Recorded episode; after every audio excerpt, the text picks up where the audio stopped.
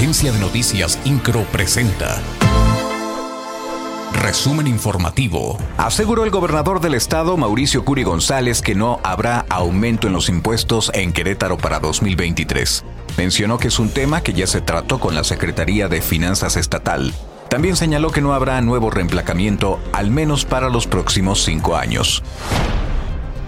El gobernador del estado, Mauricio Curi González, reconoció la labor de la Federación de Comerciantes, Locatarios Establecidos y Prestadores de Servicios en el marco de su 25 aniversario. Destacó el trabajo que realizan sus más de 3.000 integrantes en la entidad, quienes representan la cultura del esfuerzo, de colaboración y de unidad que distingue a las y los queretanos.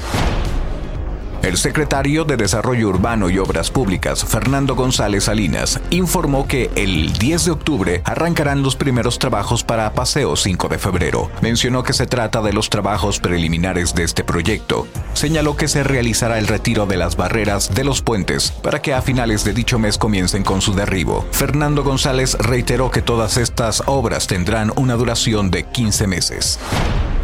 El presidente municipal de Querétaro, Luis Nava, en compañía de su esposa y presidenta del patronato Sistema Municipal DIF, Araí Domínguez, acudieron al Centro Cultural Comunitario Felipe Carrillo Puerto para mostrar los resultados de cuatro años de trabajo. Ahí destacó la mejora de la infraestructura y equipamiento policial, como ha sido el nuevo centro de formación, evaluación y profesionalización de la Secretaría de Seguridad Pública Municipal, así como las obras de rehabilitación de la pluvial en beneficio de todas las familias.